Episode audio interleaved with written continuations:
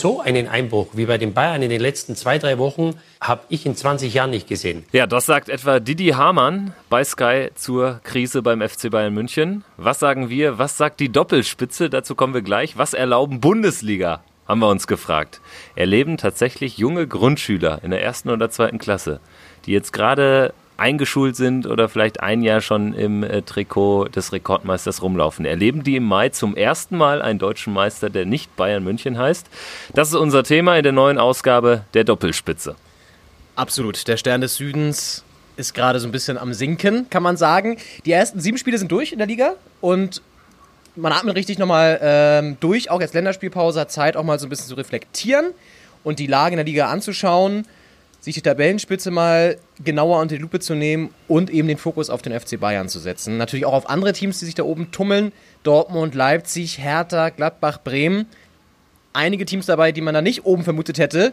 Wird es also tatsächlich wieder spannend an der Spitze der Fußball-Bundesliga. Doppelspitze. Kontrovers, ehrlich, philosophisch.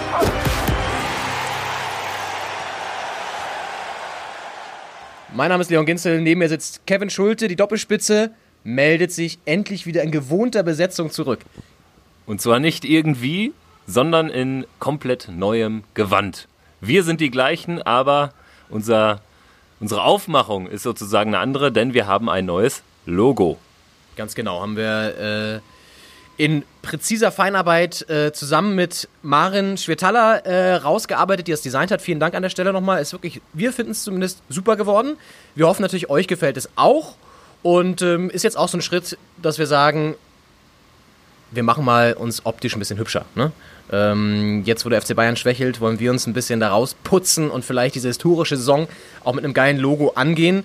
Und ähm, vielen Dank an der Stelle an Marin für das echt aus unserer Sicht geile Logo, das ihr ab sofort natürlich auch überall auf den Plattformen seht. Ja, dem kann ich mich nur anschließen. Vielen Dank. Gefällt uns sehr. Wir sind wieder ein bisschen heller geworden. Ja. Von schwarz zu eher weiß. Also, das ist so die Maßgabe gewesen. Wollen dann jetzt aber auch nicht lang fackeln, sondern besprechen mal die Lage der Liga oder die Lage an der Spitze der Liga. Wir haben Borussia Dortmund als einziges ungeschlagenes Team mit 17 Punkten vorne. Danach Leipzig, Gladbach, Bremen, Hertha auf den Plätzen 2 bis 5 mit jeweils 14 Punkten und auf 6, so gerade noch in der Europa League, der FC Bayern München mit 13 Punkten. Leon, ich habe die Hertha jetzt in der Aufzählung gehabt. Was ja. ist da los? Hinter Gladbach, hinter Bremen? Ja, das ist natürlich unangenehm, ne? Also peinlich. Nein, Spaß beiseite. Also das, was bei Hertha gerade passiert, hätte ich nicht erwartet. Ich habe mir ähm, als Vorbereitung auf diese Folge natürlich nochmal unsere Bundesliga-Folge angehört, was wir so zu den Mannschaften gesagt haben. Da waren wir bei Dortmund zumindest gar nicht so verkehrt. Aber bei der Hertha haben wir uns ja beide eher so ein bisschen bedeckt gehalten. Ne? Ich habe natürlich meine ähm, Lanze für Paul gebrochen, für Paul Dada, der das auch wirklich grandios macht gerade. Und ähm, da stimmen natürlich noch ein paar andere Faktoren gerade, auf die wir nochmal näher eingehen wollen. Also das gefällt mir richtig, richtig gut. Wir kommen natürlich auch noch zu deinen Gladbachern, die noch vor uns stehen. Und äh, wir haben ja beides geschafft, den FC Bayern zu schlagen. Ist ja auch eigentlich sensationell. Ihr sogar noch ein bisschen souveräner als wir in München. Und ich würde sagen, genau zu denen kommen wir jetzt auch, zu den Bayern, weil das beschäftigt natürlich gerade die Menschen, die Fußballfans. Warum läuft es gerade nicht rund beim Rekordmeister Kevin? Äh, wir haben uns ein paar Bereiche vorgenommen, wollen wir vielleicht anfangen, auch mit dem Kader. Wir haben es in der, in der äh, Bundesliga-Vorbereitungsfolge angedeutet. Da hat man sich vielleicht nicht genug Mühe gegeben diesmal, oder? Ja, du sagst es, wir haben es angedeutet und ich meine, mich erinnern zu können, dass wir auch gesagt haben, da darf halt nicht viel passieren, also in Sachen Verletzung. Dann ging es halt schon scheiße los gegen Hoffenheim im ersten Spiel, als sich Coman, der jetzt eigentlich noch mehr Spielzeit hätte kriegen sollen, da ja Ribery und Robben, seine Konkurrenten da auf Außen 34, 35 Jahre alt sind und äh, verletzt sich schwer. Dann haben wir Tolisso, der sich schwer verletzt. Rafinha als einziges Backup für äh, Lahm und Alaba auch raus. Und äh, ja, dann haben wir da jetzt aktuell quasi nur noch 18 relevante Spieler. Und ich habe mir jetzt auch mal angeguckt, ähm, bei den letzten beiden Spielen, also gegen Hertha und gegen Gladbach, gegen Hertha hat Goretzka gefehlt und gegen Gladbach Boateng im Kader, also wegen Kleinigkeiten, Grippe, ähm, war es da einmal, glaube ich, jetzt bei äh, äh, ähm, Goretzka und, und Boateng hat da auch, auch nicht, nicht wirklich nennenswertes. Auf jeden Fall ist dann jeweils der Jugendspieler Jonathan Meyer in den Kader gerückt. Und das sagt eigentlich alles aus. Sprich, es muss nur noch ein Spieler mal nicht im Kader sein können und dann müssen die Bayern auf Jugendspieler zurückgreifen. Wann hat es das zuletzt gegeben? Und ähm, ich finde, der Kader ist zu klein, erst recht, wenn man sich da auf internationaler Ebene mit einigen Mannschaften messen will. Und jetzt, wo dann die entscheidenden 5% fehlen in der Bundesliga, nutzen es die Mannschaften ja auch schon ganz gut aus. Ja, ja absolut. Und es sind ja auch ein paar, ich sage jetzt mal, zumindest, ich finde, Vidal, der Abgang ist schon so ein bisschen sinnbildlich, weil da fehlt auch ein Kämpfer im Mittelfeld, der jetzt, glaube ich, in solchen Situationen sehr wichtig wäre, der auch mal irgendwie reinballert und eine gelbe kassiert, aber dann nochmal ein Zeichen setzt oder so. Weißt du, da irgendwie wie so ein, wie so ein, du brauchst halt irgendwie so einen kleinen Beißer da im Mittelfeld. Den haben sie jetzt nicht mehr mit Vidal.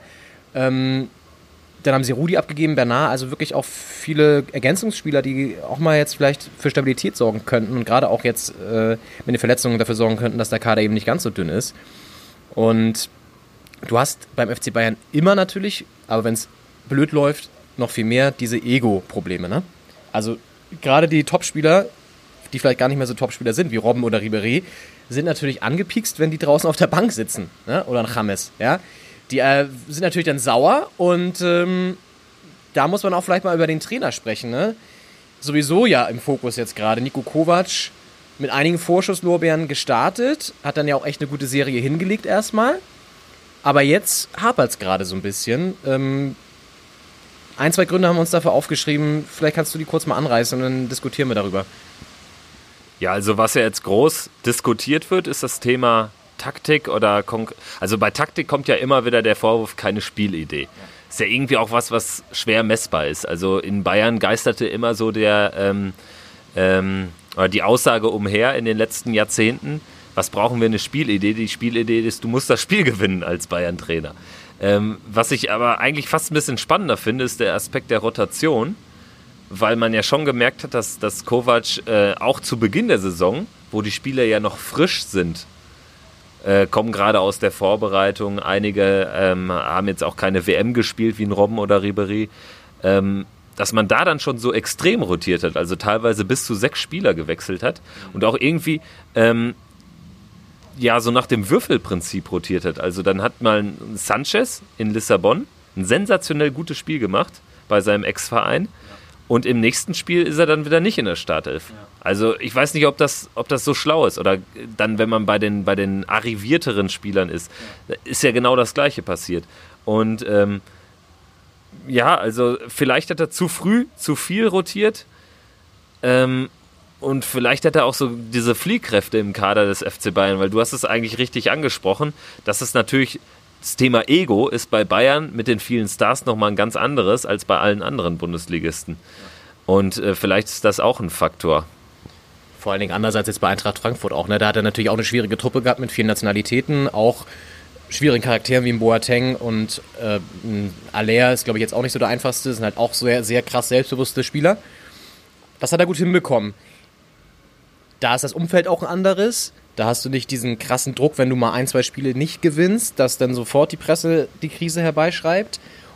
Und dann wird es natürlich beim FC Bayern schneller mal brodels halt mehr. Ne? Dann äh, sitzt die Wurst in der Halbzeitpause bei Uli Hoeneß halt mal quer am Hals. So. Ähm, und das hapert gerade, oder daran hapert es gerade natürlich auch, und das fällt ihm so ein bisschen auf die Füße. Und wir haben jetzt unseren ersten externen, oder unsere erste externe Stimme, würde ich jetzt mal sagen, als Experten kann man ihn eigentlich auch bezeichnen. Oliver Gussor arbeitet beim Mitteldeutschen Rundfunk.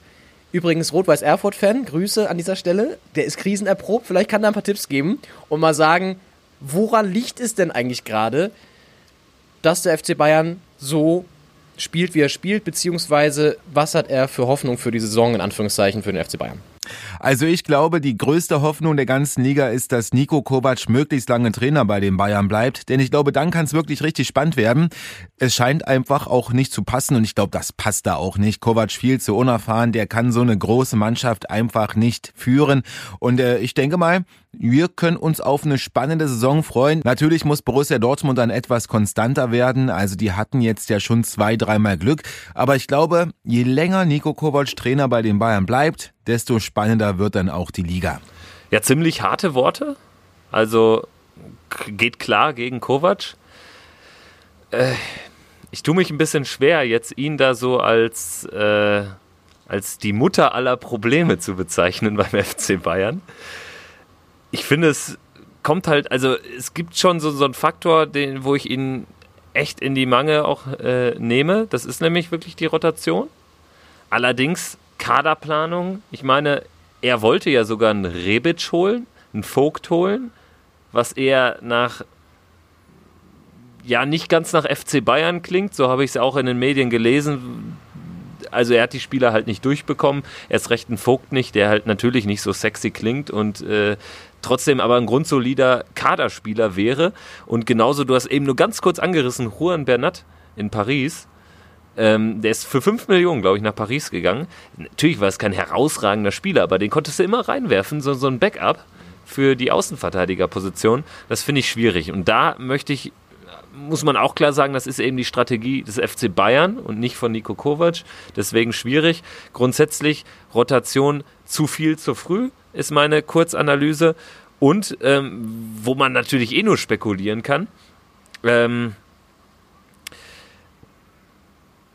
hat er die Kabine noch hinter sich oder äh, droht er die tatsächlich zu verlieren? Das ist, das ist so eine Frage, die ich mir auch noch stelle. Ähm, ja, ist, ist halt schwierig, weil ähm, gerade gegen Gladbach, äh, gegen Hertha hatte man ja wenigstens noch Chancen herausgespielt, aber gegen Gladbach war das so uninspiriert und äh, es gab keinen Sturmlauf und obwohl man 75 Minuten noch Zeit hatte, 0-2 umzudrehen. Lewandowski kriegt überhaupt keine Bälle, hat das eine Abseitstor gemacht, aber mehr auch nicht. Und äh, ja, wie ich da jetzt in das Sportbild gelesen habe, jault er intern auch schon auf, so nach dem Motto, äh, ich kriege keine Bälle. Das ist natürlich auch eine scheiß Herangehensweise irgendwie. So hat das jetzt beim polnischen Nationalteam auch gemacht. Aber vielleicht kannst du uns sagen, äh, wer denn beim FC Bayern aktuell der treffsicherste ist, denn da gibt es ja eine ganz äh, lustige Story. Ja, absolut. Und zwar ist das tatsächlich Kalle Rummenigge, äh, der alte die Grande des FC Bayern der Grande des FC Bayern da im Background zusammen mit Uli Hoeneß ja. Gibt lustiges Video aktuell, habe ich gesehen. Bayern-Truppe auf dem Oktoberfest. Rummenigge am Schießstand, wo du so kleine Häschen da so umnietest mit so einem Gewehr. Im Background äh, Uli Hoeneß und so ein paar andere Leute noch. Und Rummenigge legt an und ballert einen Hasen nach dem anderen weg. Ich glaube wirklich 10, 15 on the row oder in the row und feiert sich mega. Und im Hintergrund Uli Hoeneß kann das gar nicht fassen, flippt auch total aus. Ja, vielleicht sollte man Karl Rummenigge wieder aufstellen und ihn reinholen. Dann läuft es vielleicht mal wieder ein bisschen besser oder er kann diese Treffsicherheit weitergeben auf einen seiner berühmten Bankettreden. Weiß ich nicht. Da wäre vielleicht mal ein Punkt, wo man ansetzen kann. Ansonsten, klar, muss man wirklich konstatieren, dass kein Spieler gerade die Normalform hat die du brauchst ja auch. Ne? Du kannst ja nicht einfach in der Bundesliga auch als FC Bayern bestehen, wenn du so ein bisschen deiner Form hinterherläufst. Ne? Und es gibt viele individuelle Fehler auch und dann reicht es halt auch nicht mehr für die, selbst für die nationale Spitze aktuell. Und das sind so, glaube ich, die Faktoren, ähm, die eine Rolle spielen.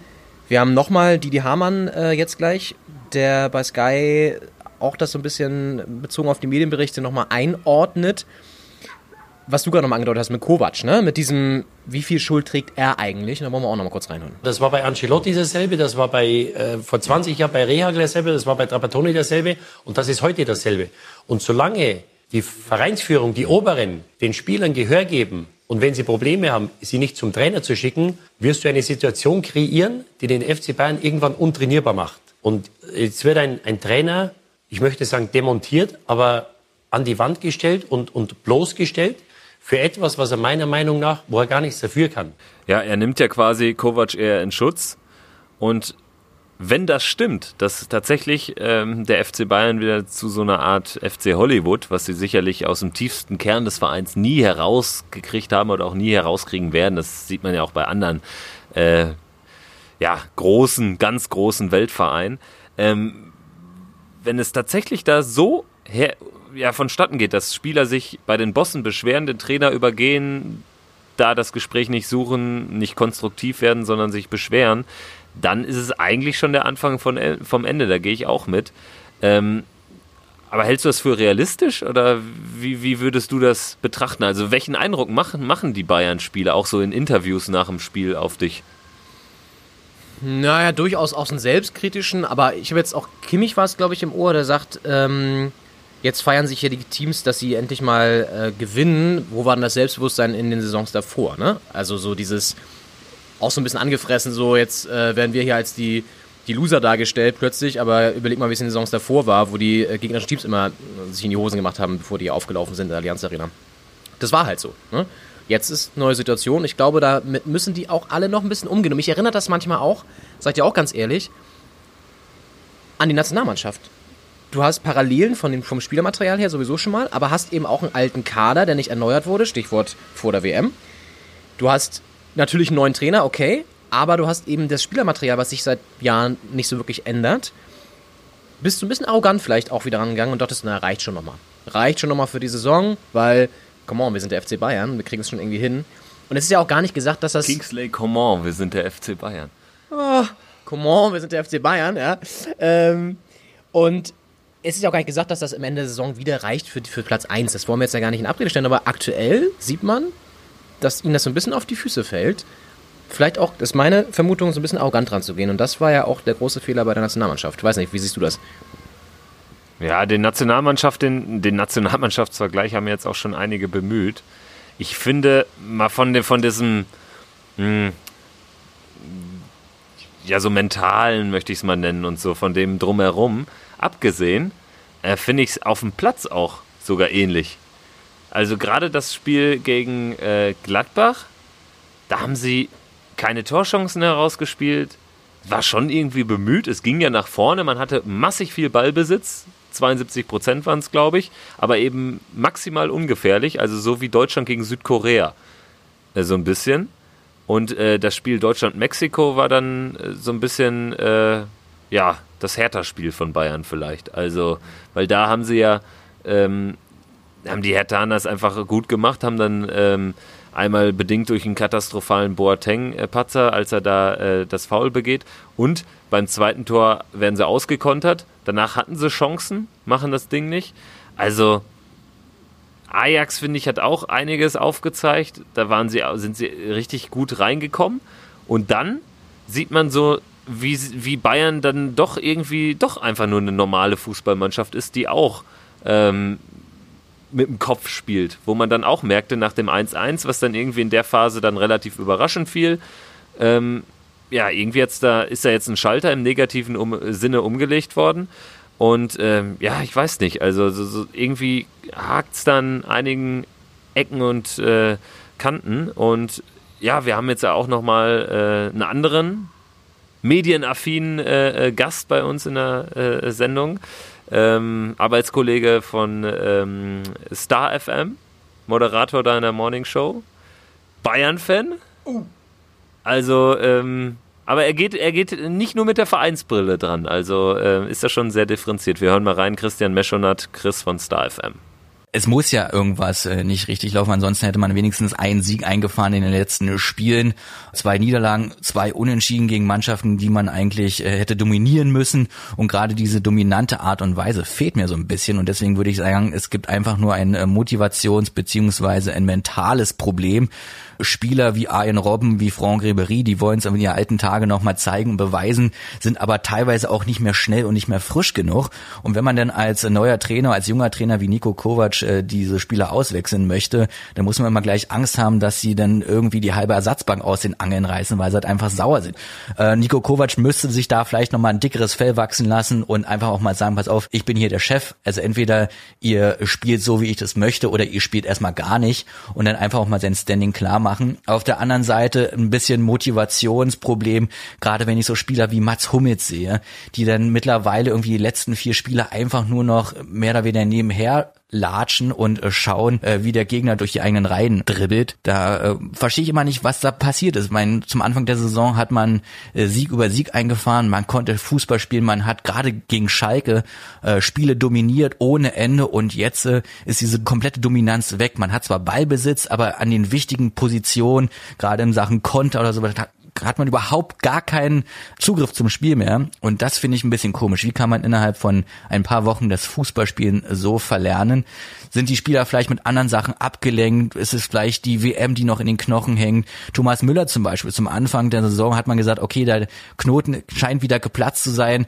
Und jetzt auch er äh, so ein bisschen Sinnbild dieser Krise. Er läuft zwar viel, er macht viele Räume. Nico Kovac stärkt auch immer äh, seinen Rücken, aber irgendwie passiert da noch was, was, wo ich denke, irgendwas haut da nicht hin. Auch ein Robert Lewandowski zum Anfang noch getroffen ohne Ende. Mittlerweile hatte, glaube ich, im letzten Spieltag zwölf Ballkontakte. Das ist für einen Weltklasse-Stürmer, der er sein will, einfach viel zu wenig auch ein Jerome Boateng äh, viel zu langsam im Moment. Ich meine, man sagt immer irgendwie zwischen 28 und 32 beste Fußballeralter. Äh, da ist er mit, mittendrin, aber irgendwie fangen da jetzt an, wieder irgendwelche Fehler zu kommen. Finde ich ein bisschen komisch und auch äh, ein Manuel Neuer, der im Moment nicht gerade an seinen Weltklasseleistungen irgendwie anknüpfen kann. Viel damit beschäftigt, irgendwie zu reklamieren, beziehungsweise seine Abwehr zu, zu sortieren, aber irgendwie klappt das auch alles nicht. Also vielleicht sind es auch einfach zu viele Leute, die zu viel zu sagen haben, anstatt es einen richtigen Leader gibt. Das würde ich mir mal wünschen. Vielleicht ist das ein schöner Lösungsansatz, ein richtiger Leader auf einem Feld, so ein Stefan Effenberg, so ein, so ein Mark van Bommel oder ein Lothar Matthäus, solche Kerle, die wirklich dann auf dem Feld stehen und mal jetzt sagen, okay, wir spielen gerade scheiße, entschuldigt den Ausdruck, aber wir müssen uns jetzt mal wieder zusammenraufen, wir müssen jetzt mal wieder ein bisschen Gas geben, so ein Mentalitätsmonster. Arturo Vidal war ja so einer gewesen, die haben sie ja nur leider verkauft, aber ich denke, ähm, wenn man sich nicht gegenseitig zerfleischt, sondern wenn man sich intern äh, treu bleibt und sich gegenseitig stärkt, dann kommt man auch aus dieser Krise, wie man es so, nennt, äh, auch wieder heraus und dann spielen die beiden natürlich wieder mit um die deutsche Meisterschaft. Ja, und dann schauen wir uns doch mal an, mit wem sie um die deutsche Meisterschaft spielen. Da haben sich ja schon so ein paar Teams in der Vordergrund gespielt, mit denen man auch nicht unbedingt gerechnet hätte. Mit einem aber wahrscheinlich schon, nämlich Borussia Dortmund, dem BVB, wo gerade ziemlich viel stimmt und wo ziemlich viele Sachen ineinander greifen, die wir so ein bisschen auch vorhergesagt haben. Beispiel Favre, der wieder mal es beweist, dass er ein Top-Trainer ist, wie ich finde. Ne? Also seine Spielidee sehr gut aufs, aufs äh, Team ummünzen kann und den halt genau sagt, was sein Stil ist und der dann auch wirklich akzeptiert wird und auch so gespielt wird. Sprich, vorne einfach die Dinger reinmachen, mit wenig Chancen Tore erzielen. Auch dieses One-Touch-Fußball sieht man, finde ich, auch sehr. Ne? Also dieses schnell nach vorne mit einer Kontaktstation. Polyvalenz ist da ja immer gefragt bei ihm. Und äh, ein Faktor natürlich auch äh, Paco Alcacer. Ne? Ähm, ich hoffe, ich spreche ihn richtig aus. Sechs Tore in 81 Minuten, eine Wahnsinnsquote. Das war ja übrigens auch der, den wir in der Vorabanalyse vermisst haben. Ne? Wir haben gesagt, einen Neuner brauchen sie noch. Richtig, der war damals noch nicht da. Und ich glaube, sinngemäß meinten wir, die haben eine gute Mannschaft, aber wenn jetzt noch ein Neuner kommt, dann ähm, kann das wirklich ja, zusammenpassen, weil der fehlte einfach. Und der fehlte auch im, im vergangenen Jahr, weil äh, durch Aubameyangs Weggang ähm, war da ja schon so ein Vakuum entstanden. Aber ich meine, wenn er die Quote hält, dann ist er der neue Gerd Müller. Das wird er wahrscheinlich nicht schaffen. Aber grundsätzlich, ich muss aber auch sagen, ähm, ich will mal den Mahner machen, um es mit Matthias Sammer zu halten. Gegen Augsburg, also hatten sie auch schon verdammt viel Muzzle. In Brügge hatten sie verdammt viel Glück, als sie da äh, quasi so, so ein als sie angeschossen werden und das Ding dann über den Torwart von Brügge ins Netz fällt, fünf Minuten vor Schluss, gegen äh, eine international eher zweitklassige Mannschaft. Genauso gegen in Deutschland zweitklassiges äh, Gräuter Fürth, als sie sich dadurch Witzel ähm, überhaupt noch in die Verlängerung retten in der ersten Pokalrunde. Also sie haben auch dieses Spielglück. Ich finde, das gehört auch zu Wahrheit dazu. Frankfurt-Spiel war auch nicht so gut, aber letztendlich, ich meine, es macht halt Spaß zuzugucken. Und mit Favre verortet man eher ein 1-0, aber irgendwie, ich glaube, der hat auch so eine Wandlung durch, dass er dann, ja, also diese Effizienz hat er ja wirklich, ist ja statistisch äh, belegbar. Verhältnismäßig hat Dortmund wenig Abschlüsse, macht aber viele Tore. Ja. Aber irgendwie, ich finde, da hat sich irgendwas noch bei ihm getan, weil, weil äh, diese pure, dieses pure Wertlegen nur auf Kontrolle ist es halt nicht mehr, weil sonst wäre da jetzt nicht so ein Schlagabtausch herausgekommen gegen Augsburg. Und du nennst es Spielglück. Ich sage, das sind halt die wichtigen psychologischen Momente, die du brauchst, gerade am Anfang der Saison, wenn du enge Spiele nochmal drehst, wenn du einen Pokal aus verhinderst mit einem Treffer in der 100 sonstigen Minute, wenn du so ein Spiel wie gegen Augsburg in der letzten Minute mit einem Freistoßtor noch ähm, drehst, das emotionalisiert natürlich so ein Team auch und das schafft die Verbindung auch zu den Fans wieder, die natürlich dann ausrasten und so schaffst du wieder eine Einheit. Und das ist, glaube ich, auch gerade in Dortmund der Fall. Tabellenzweiter aktuell, Rasenballsport Leipzig. Bisschen überraschend finde ich, dass die jetzt doch so weit oben stehen, natürlich punktgleich, aber äh, aufgrund des Torverhältnisses trotzdem wieder relativ erfolgreich aktuell. Haben die jetzt auch einen Kantersieg eingefahren da gegen Nürnberg, aber äh, Ralf Rangnick macht das doch wieder erstaunlich gut und vom Gefühl her ist da auch weniger Rotation, korrigiere mich, wenn ich es wenn falsch sehe, als jetzt in den letzten Jahren. Da habe ich das Gefühl, dass da immer auch oftmals viel Personal gewechselt wurde äh, innerhalb der Spiele. Das ist jetzt so ein bisschen wieder kontinuierlich vorne mit dem Wernern und äh, Pausen, die auch treffen. Ähm, und es ist wieder der attraktive Fußball, den man von RB Leipzig ja kennt, auch aus den Saisons davor. Ne? Das ist, glaube ich, auch so ein bisschen bei denen gerade der Erfolgsfaktor. Ja, ich glaube, es ist halt jetzt auch nochmal was anderes. Ähm, in der Champions League konnte er es sich halt nicht leisten, oder damals Hasenhüttel konnte es sich RB nicht leisten, ähm, in den Partien gegen Besiktas, äh, Porto, Monaco, da jetzt irgendwie großartig zu rotieren oder wirklich die, die Stars draußen zu lassen. Jetzt geht's halt schon mal eher, wenn du da gegen Trondheim spielst und so in der Europa League. Ähm, trotzdem, ich finde irgendwie, was, äh, was mich bei Leipzig jetzt so ein bisschen überrascht hat, sie sind so heimlich still und leise jetzt äh, auf Platz 2 gesprungen haben jetzt äh, einige Siege in Folge hingelegt, weil die Stimmung war da ja auch schon mal ganz anders. Und das kann auch in die ganz andere Richtung gehen, aber anscheinend war es genau der richtige Moment von Ralf Rangnick nach dem 2-3 gegen Salzburg, wo sie ähm, Hanebüchen verteidigt haben, die Mannschaft anzuzählen, einzelne Spiele auch ähm, kurzzeitig zu suspendieren. Ist natürlich auch eine Qualität des, vom, vom Trainer, äh, da den richtigen Zeitpunkt zu finden, weil ich glaube, ähm, das kann auch ganz schön fragil sein und in die andere Richtung laufen, wenn man da irgendwie dann nicht so äh, den richtigen Zeitpunkt findet. Ja, für mich dennoch irgendwie ein Übergangsjahr realistischer als jetzt irgendwie der Großangriff auf die Meisterschaft. Oder siehst du das anders? Sehe ich ähnlich. Dafür sind sie noch zu instabil, glaube ich auch. Und ähm, wir müssen aber vielleicht kurz zu Dortmund zurückkommen. Wie siehst du das da? Aber das haben wir jetzt gerade vergessen. Können die da bis zum Ende oben bleiben? Ich sage jetzt mal ja, können sie. Wenn es weiter so gut läuft natürlich und ein Alcacer auch wieder weiter so trifft, das wird sie nochmal abschwächen. Aber ich sehe Dortmund diese Saison doch, ich sehe die da ziemlich weit oben. Ja, also ich, ich glaube schon, dass sie irgendwann in der Saison so einen Negativlauf noch irgendwie bekommen. Also da, da dazu ist mir das alles zu fragil und auch teilweise recht jung besetzt und so. Und ähm, vielleicht haben sie mal Verletzte, aber ich glaube im Großen und Ganzen, Bayern spielt halt wahrscheinlich auch nicht diese 85-Punkte-Saison. Also das wird langsam nämlich eng. Und 70, 75 Punkte traue ich Dortmund schon zu, weil Favre-Mannschaften werden in der Regel auch eher besser als schlechter so im Verlauf von äh, so den ersten zwei Jahren seiner Regentschaft, möchte ich es mal nennen. Ähm, würdest du denn so weit gehen, Dortmund wird Meister? Weil, also ich, ich bin jetzt mal unpopulär und sage, Bayern wird es doch noch schaffen. Was heißt doch noch? Sie sind ja auch nur vier Punkte hinten dran, aber ich glaube, dass Bayern irgendwie den Turnaround hinkriegt und äh, Dortmund noch eine Negativserie hin, hin äh, auf den Rasen und am Ende wird es knapp Bayern. Dann hänge ich mich raus und sage, dieses Jahr sehen wir einen neuen deutschen Meister. Da kommen wir am Ende noch zu kommen, ein bisschen das ausführlicher diskutieren, weil ich glaube schon, dass Dortmund da bis zum Ende auf jeden Fall oben mitspielen wird, weil die anderen Teams, die jetzt oben stehen, da kommen wir jetzt ja zu, Gladbach, Bremen, Hertha, die werden wahrscheinlich, traurig das zu sagen, aber über kurz oder lang doch wieder rausrutschen. Vielleicht bei Gladbach wirst du eine andere Meinung haben. Die sehe ich auch vielleicht noch von den drei da unten am stärksten, am stabilsten. Aber äh, ich glaube, dass Dortmund eine ziemlich gute Chance hat, deutscher Meister zu werden. Und ja, ich glaube, Vielleicht sehen wir dieses Jahr einen neuen deutschen Meister. Dann lass uns vielleicht kurz zu Gladbach kommen, zu deinen Gladbachern. Ähm, bevor du da ausführlichst, ich werde mich dann kurz 20 Minuten zurückziehen, deinen ähm, Gladbach-Analyse-Monolog hältst.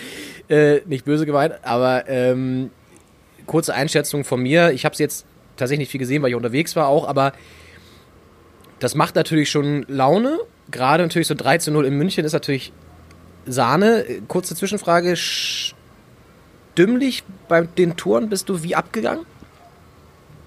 Ja, so, dass es nicht gesund war für die Stimme.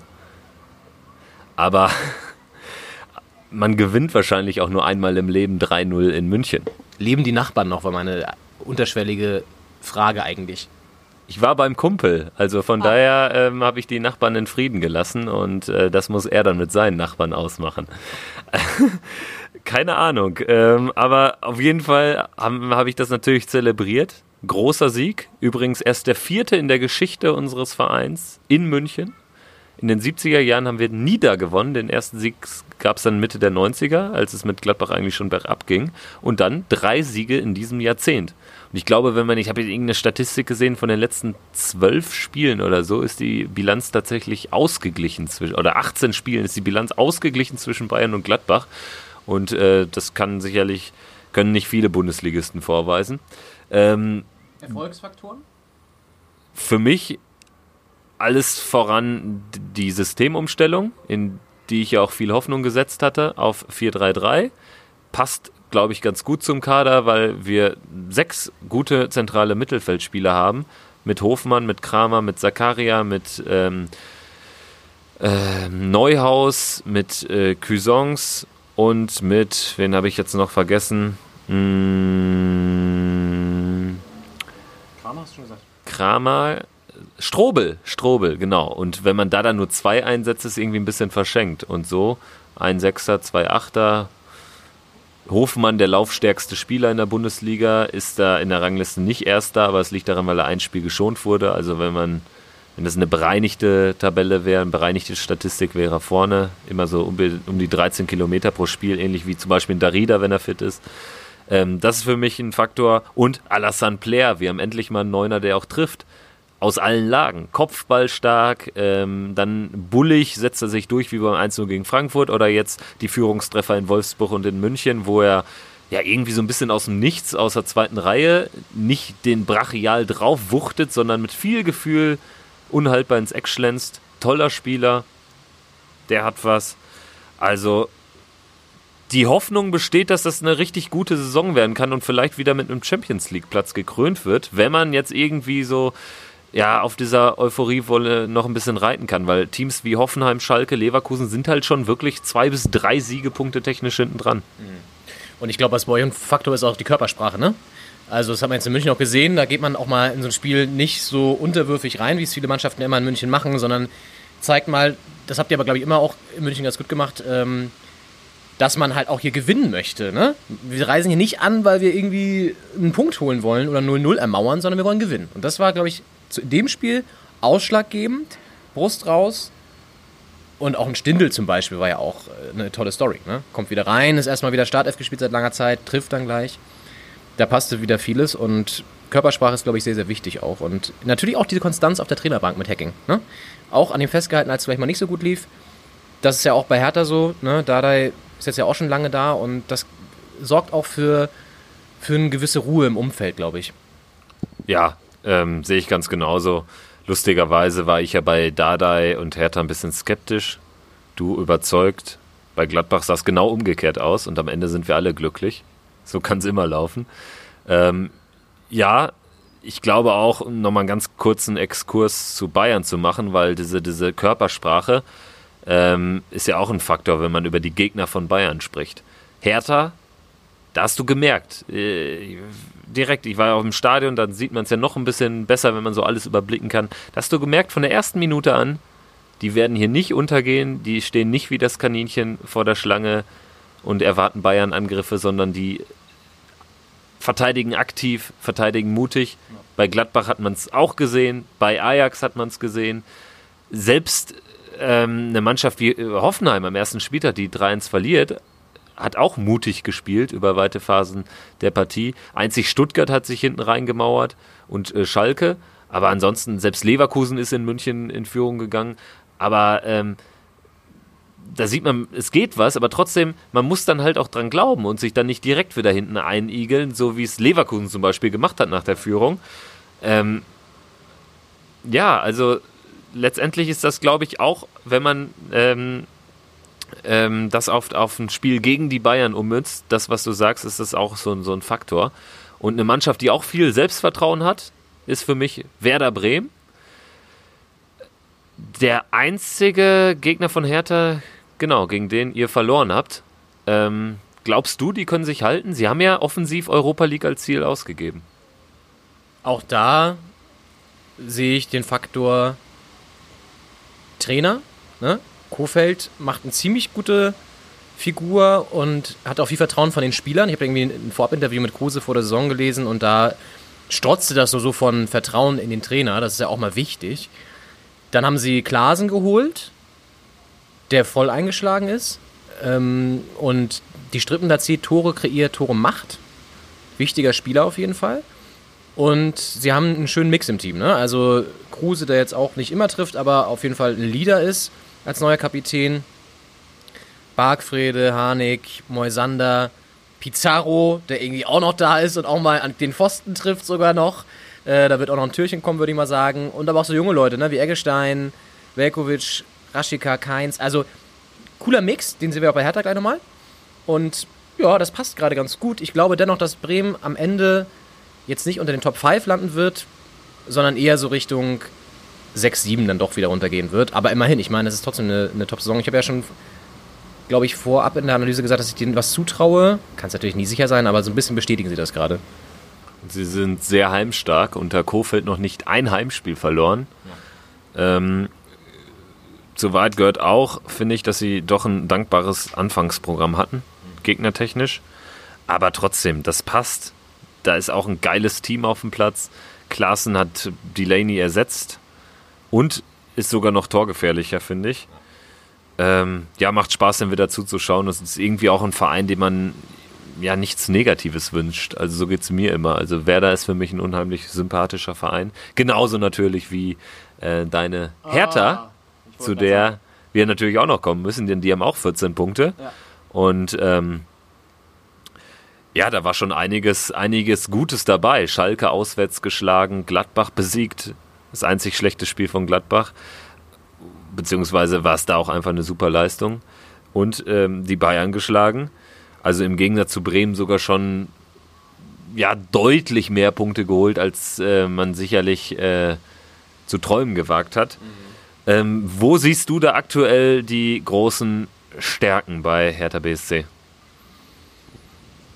Was mich gefreut hat, dass so Spieler wie Duda, die du ja schon fast vergessen hast, oder wo du gesagt hast immer, naja, so richtig eingeschlagen hat er noch nicht so wirklich und er läuft immer so mit und wird immer gesagt, dass der großes Talent hat, aber im Endeffekt äh, hat das nie gezeigt. Diese Saison zeigt erstmal und macht geile Buden, tolle Vorlagen, ist wirklich ein wichtiger, wichtiger Mann. Und man muss ja auch mal sehen, wir haben ja auch viel Verletzungspech. Ne? Also es verletzen sich ja auch durchaus dann äh, Leute wie Grujic oder so. Und trotzdem wird das irgendwie aufgefangen, der ja dann auch eine gute Rolle gespielt hat. Ähm, Rekik hinten auch verletzt, also die Verteidigung hat auch so ein bisschen gelitten immer. Da kommt ein Lustenberger rein, ersetzt das auch ganz gut. Was ich sagen möchte, das Team funktioniert. Das Team funktioniert, aber auch deswegen, da haben wir wieder das Stichwort Mischung im Team. Du hast die alten Recken, wie ein Ibisevic, der auch schon wieder, ich glaube, vier Buden oder so mindestens gemacht hat. Du hast Kalu, der sowas von erfahren und abgezockt ist. Manchmal ein bisschen verspielt, aber das hat er auch, glaube ich, so ein bisschen abgelegt jetzt schon. Und äh, auch die Systemumstellung, by the way, ne? ist ja auch ein wichtiger Faktor, dass jetzt irgendwie auch ein Lazaro ähm, mehr Freiheiten bekommt, die Vorlagen nutzen kann, dass es offensiv einfach besser funktioniert und attraktiverer Fußball ist, der hoffentlich ja auch wieder mehr Menschen ins Stadion lockt, wo jetzt ja unser ähm, gibt der Freund Herr Zander wieder live performen darf, nachdem es ja einen riesen Eklat gab. Auch da hat man zum Glück mal schnell so ein, so ein, so ein Feuer, was im, im, Umfeld brennt, gelöscht. Auch wichtig, ne? Für die, für die, ähm, fürs Wohlbefinden des Teams. Also, da stimmt gerade sehr viel. Fraglich, ob das bis zum Ende der Saison funktioniert. Wir haben den Vorteil, wir spielen nicht international. Wir können uns voll und ganz auf die Liga konzentrieren. Pokal lasse ich jetzt mal außen vor, aber das spielt, glaube ich, auch eine Rolle in längerer Hinsicht. Deswegen rechne ich Hertha jetzt durchaus auch äh, zu den Top 6 am Ende der Saison, tatsächlich. Ja, ein Thema, jetzt wo du es aufgemacht hast, Frank Zander. Ähm, Also, dass man dieses Feuer überhaupt äh, sich entflammen lässt, ist ja eigentlich schon doof genug. Ähm, aber ich denke, da kann man nur froh sein, dass sie besser spät als nie eingesehen haben, einen Fehler gemacht zu haben. Ähm, ja, grundsätzlich, ich glaube, es hängt so ein bisschen davon ab, wie schnell denn so diese üblichen Verdächtigen aus der unteren Tabellenhälfte, die jetzt unten sind, Leverkusen, Schalke, Hoffenheim, die aber letztes Jahr unter den Top 6 waren, wie schnell die so in die Spur kommen können. Weil das hat man jetzt auch äh, in, den, in den Jahren, wo Hertha jetzt schon auf sieben, einmal dann auf sechs war, glaube ich, äh, gemerkt, dass sie sich da auch in der Hinrunde ein Polster ähm, ja, zusammengefuttert haben, punktetechnisch, und da dann lange von profitieren konnten. Und ich denke, darauf wird es auch ankommen, weil natürlich besteht für mich immer die Gefahr, dass so ein, so ein System dann auch irgendwie schnell entschlüsselt werden kann oder äh, dann vielleicht in der Rückrunde dann nicht mehr so zum Tragen kommt. Ähm, weil teilweise ist es halt, also gerade wenn ich an das Spiel von, von uns da in Berlin denke, Hertha Gladbach, es war ja immer die gleiche Aktion. Spiel raus auf einen Flankengeber, dann hast du da äh, einen Lazaro oder auch einen äh, Plattenhardt und dann steht in der Mitte halt ein Ibisevic. Aber nichtsdestotrotz trotzdem es ist insgesamt auch attraktiver. Duda ist jetzt der Spielgestalter, den man für den Kader noch gebraucht hat. Und wen ich finde, wir nicht vergessen dürfen, vielleicht kannst du dazu auch noch äh, stellvertretend für die ganzen Jungen von Hertha BSC was sagen, äh, Arne Meyer. Also der ist ja großartig. Also der wird spätestens in Katar, glaube ich, auch für Deutschland auflaufen. In Katar. Sehr schön. Ähm, ja, absolut. Der repräsentiert so diese junge wilde Bande, aber in einer sehr abgeklärten, souveränen Art. Ne? Also der ist ja wirklich, der erinnert mich so ein bisschen an Julian Weigel in seiner ersten richtig guten Saison. Also von der Statur her auch, ne? Großer, schlachsiger Spieler, der irgendwie auch die Pässe und Wege erkennt, das Spiel so von hinten ordnet und irgendwie sehr souverän und abgezockt schon agiert in seinem Alter. Und das ist jetzt traurig, das zu sagen, aber der wird wahrscheinlich auch nicht lange bei Hertha spielen, wenn er so weiter spielt. Aber jetzt ist er noch da und liefert eine Top-Leistung und das ist ja das, was ich auch meinte bei Hertha. Die kriegen halt auch das Vertrauen von einem Paul Dardai, ne? Der nimmt die jetzt nicht nach einem schwachen Spiel raus oder so, sondern der kann halt, weil er natürlich auch viel in der Jugend gearbeitet hat vorher und viele Spieler auch von da aus noch kennt, sehr gut mit denen sprechen und hat eine sehr gute Ansprache, glaube ich, in, in, der Kabine oder auch im, im Training. Und das sorgt gerade für ein ziemlich gutes Gesamtpaket, das auch, obwohl Frank Zander da nicht singen durfte erst, funktioniert hat. Wo man sagen muss, Dickes B ist ja auch ein schönes, schönes Lied, aber natürlich nicht ansatzweise so geil wie Nur nach Hause gehen wir nicht. Insofern, um das nochmal kurz aufzugreifen, ist das zum Glück passé. Ja, und wir können vielleicht nochmal abschließend einen Blick nach vorne werfen. Saison ist noch lang, auch das müssen wir uns vergegenwärtigen. Mm, und äh, haben noch mal eine externe Stimme. Nochmal den äh, Kollegen von Star, ne? Genau, den Chris, der ja uns nochmal eine kleine äh, Vorschau gibt, was da denn von den Bayern vielleicht noch oder auch nicht zu erwarten ist. Ich denke, die Bundesliga hat eine reelle Chance, bis zum Saisonende spannend zu bleiben. Allerdings ist die Frage hier nicht, wann kommt der FC Bayern wieder in seine Spur zurück, wann entwickelt er wieder die Siegermentalität und das Siegergehen und eilt wieder von Sieg zu Sieg. Das wird früher oder später sowieso kommen, da bin ich mir 100% sicher. Genauso wie eigentlich auch der FC Bayern äh, mit um die Meisterschaft spielen wird. Die Frage ist eigentlich nur, ähm, wie konstant können die anderen Mannschaften wieder spielen? Ja, kann ein Hertha, ein Hertha BSC äh, bis zum Saisonende auch mal endlich äh, weiter siegen oder ist es dann wieder in der zweiten Saisonhälfte so, dass man einbricht, sobald äh, die Doppelbelastung kommen, dann kommen Verletzungen, dann kommt die Fitness in, mit ins Spiel und vielleicht auch mentale Probleme und schon bricht ja mal so eine Mannschaft gerne ein und auch Borussia Dortmund ist ja so ein Kandidat, die dann ja vielleicht zum Saisonende mal äh, einbrechen können, gerade wenn es in Sachen Verletzung geht. Ne? Wir haben dann Marco Reus, der da sehr anfällig in so solchen Sachen ist. Aber ich denke, wenn äh, alle Mannschaften mehr oder weniger verletzungsfrei bleiben und eine gewisse Konstanz halten können, dann kann auch die Bundesliga wieder spannend werden. Und ehrlich gesagt, auch wenn ich ein Hardcore-Bayern-Fan bin, ich hoffe es auch so ein bisschen, dass die Bundesliga ein bisschen spannend wird. Ich habe keine Lust immer auf einen deutschen Meister mit 20 Punkten Vorsprung. Also ein bisschen spannender darf die Liga schon sein. Das Ergebnis her äh, sollte dann schon das gleiche bleiben, nämlich mit dem FC Bayern an der Spitze. Ja, also der ist durchaus noch überzeugt, dass die Bayern dann doch nochmal ins Rollen kommen und wieder eine Siegesserie starten. Das kann durchaus sein. will ich jetzt auch gar nicht ausschließen. Mm, Die Frage ist halt, wie sehr brodelt es noch bei ein, zwei Niederlagen mehr jetzt nach der Länderspielpause. Ne? Also wenn sie dann nicht in die Gänge kommen, ich glaube, dann wird es auch unruhig im Umfeld und dann steht so ein Kovac ganz schnell auf der Abschlussliste. Ist natürlich auch die Frage, wen holst du dann? Jupp Heynckes wird es 100% nicht nochmal machen, aber ähm, keine Ahnung. Also das ist, wird dann, wird dann die, die Frage sein, vielleicht ja ein Arsene Wenger. Ähm, keine Ahnung, wir spekulieren jetzt schon wieder. Also erstmal gucken, wie die Bayern sich jetzt berappeln. Trotzdem wird es, und das ist meine Prognose, bis zum Ende der Saison spannend bleiben. Ich glaube nicht, dass sie sich irgendwann wieder so ein 10-Punkte-Polster rausspielen, glaube ich irgendwie nicht. Und wie gesagt, ich denke, dass Dortmund die schärfste Konkurrenz sein wird. Vielleicht auch Gladbach. Ähm, wenn die sich weiter so behaupten. Hertha könnte nochmal einbrechen. Gerade diese Hinrunden-Rückrunden-Thematik bei Hertha immer ein Problem. Aber ich glaube, liebe Fußballfans, wir können uns auf ein spannendes Jahr, auf eine spannende Spielzeit, auf eine spannende Saison freuen, wo die Bayern ordentlich ins Schwitzen kommen, bis zum 34. Spieltag vielleicht. Ich glaube auch, es wird keine klare Sache. Selbst wenn die Bayern wieder Meister werden, dann wird es, glaube ich, spannender und das, dann hat der Fußballfan in Deutschland ja schon mal viel gewonnen. Äh, glaube aber auch ehrlich gesagt nicht, dass es eine andere Mannschaft gibt außer Borussia Dortmund, die die diesen Marathon Bundesliga bis zum Ende laufen kann. Ähm, da zähle ich auch Gladbach nicht zu. Leider Gottes. Ähm, ich glaube, am Ende kann es Dortmund machen. Wie gesagt, bin da noch ein bisschen skeptisch, ob das nicht, äh, ja, vielleicht im nächsten oder übernächsten Jahr, wenn Favre da so seine Ideen weiter forcieren kann, sogar noch besser läuft.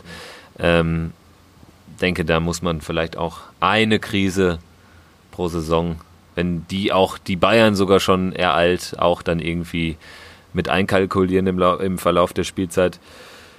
Ich würde sagen, äh, wir haben das Ganze mal ganz gut, die Lage der Liga mal ganz gut beschrieben. Sind da gespannt, wie es jetzt weiterläuft. Ich denke auch, Kovac darf sich nicht mehr viel leisten. Sind jetzt zwei Auswärtsspiele, Wolfsburg-Mainz, dann kommt Freiburg zu Hause. Das sollten ja neun Punkte sein.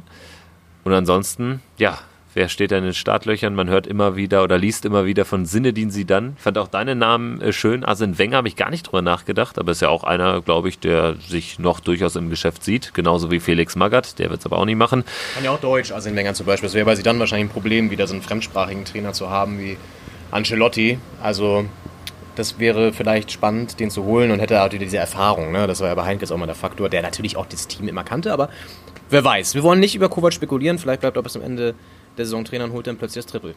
Ja, aber einmal möchte ich noch spekulieren. Mir ist es gerade eingefallen, just in diesem Moment. Was wäre eigentlich, wenn José Mourinho nach seiner Leidenszeit, wie es so aussieht in, äh, bei Man United, tatsächlich entlassen wird, selbst geht, was auch immer? Das wäre auch mal geil. Also ich glaube, es ist viel Spinnerei, aber man stelle sich das mal vor, José Mourinho in München, José Mourinho in der Bundesliga, hätten wir alle was davon, hätten wir auch wieder was zu erzählen. Ja.